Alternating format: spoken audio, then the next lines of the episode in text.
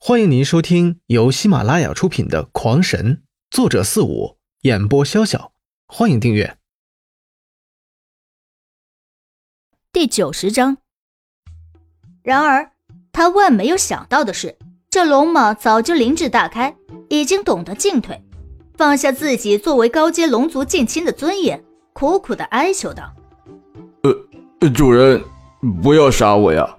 我我我愿意你提前认主。”从从此跟随你左右，你你嘛也太没气节了吧！刘辉终于是无语了，自己的酷刑都还没施呢，咋就这么快投降了呢？看您英明神武，大德无疆，才貌双全，勇猛无敌，法力无边，身强力壮，前途无量。滚！少给我拍马屁！刘辉一头的瀑布汗，感情这家伙学识不浅啊。马屁拍的还是很有水平的嘛？好吧，看你虽然没有气节，但是审美观基本没有跑偏，那我就收下你吧。你以后就叫做王小龙了。来，滴血认主吧。刘辉再次想到了王在安的大儿子，哼哼，又可以把他骑在胯下了。就在两者建立起了心灵感应之后，刘辉总算是明白了。这龙蟒为什么会自愿跟随自己？原来他的心愿并不想在神兽时成为龙，而是梦想成为人，然后再继续修炼成为神。但是作为龙蟒这特别的血脉，想修炼成人那几乎是不可能的。唯有认人为主，长期的跟人在一起生活，感悟人类的气息，这才会有一线机会化身成人。感知到他的想法，刘辉确实有些喜欢这个家伙了。最起码人家是有理想、有抱负的，哪像自己纯一个混日子的。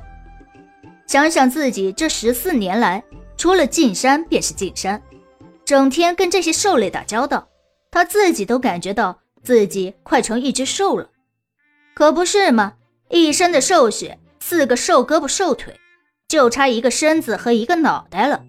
完全是一个半兽人嘛，而且还没有人家人头马长得帅呢。如果时光会重来，我一定在每个人的心里都幻想过。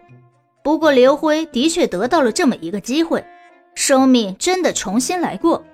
但是回想自己的心声，刘辉只能用空悲切来形容，根本还没有前生过得充实嘛。好吧，我该出山了。这个世界，我来了；辽青城，我来了；那个根本不知道我的家族，我来了；那个未曾谋面的便宜老爸，我来了。辽青城在哪里，他都不知道；辽青城冲哪个方向走，他也不知道。但是他知道圣元村有人知道，所以他打算回村问一下，顺便算一算往日的旧账。刘辉明目张胆地回了村子，迎接他的却是一脸的漠然，因为现在的刘辉长高了太多，谁能想到一个十五岁的小孩能长到两米三呢？此时的刘辉是一身的雪白长衫，这是他根据武侠小说里侠客的样子自己用蛛丝编织的，他还用天外云铁为自己做了个面具，这面具说白了就是一个脸型平板。上边连半个孔也没有，只是左边脸上有个雷电一样的灵字。如果熟悉他的人定会认得。这样做的目的却是为了防着徐老。刘辉总觉得他是有备而来的。为了更酷一些，他用天外陨石打制了一对适合自己体型的沙齿螳螂刀，每个长也少说有一米七八，对于别人可算是长兵器了。但对于他这身高，这臂长，也只能算短刀了。此时，两把刀各自静静地躺在兽皮做的大口袋里，口袋则绑在两条大腿之上，随着他的走动一晃一晃的。不过，如果有人知道这两把天外陨石制成的大刀只不过是他用来增加自己负重的沙包，只怕会一头撞死不可。弄这一切的目的是想弄得帅帅的。但是背后那个巨大无比的驴友包却无情的出卖了他，那背包大的几乎有些夸张，要比刘辉宽上两倍，而高矮却是下达屁股以下，上边还高出刘辉两个头。要知道刘辉现在的身高可是二米多呀，想想有哪个大侠是背这种包的呀？那些赶集的小商贩倒是有不少这般模样的。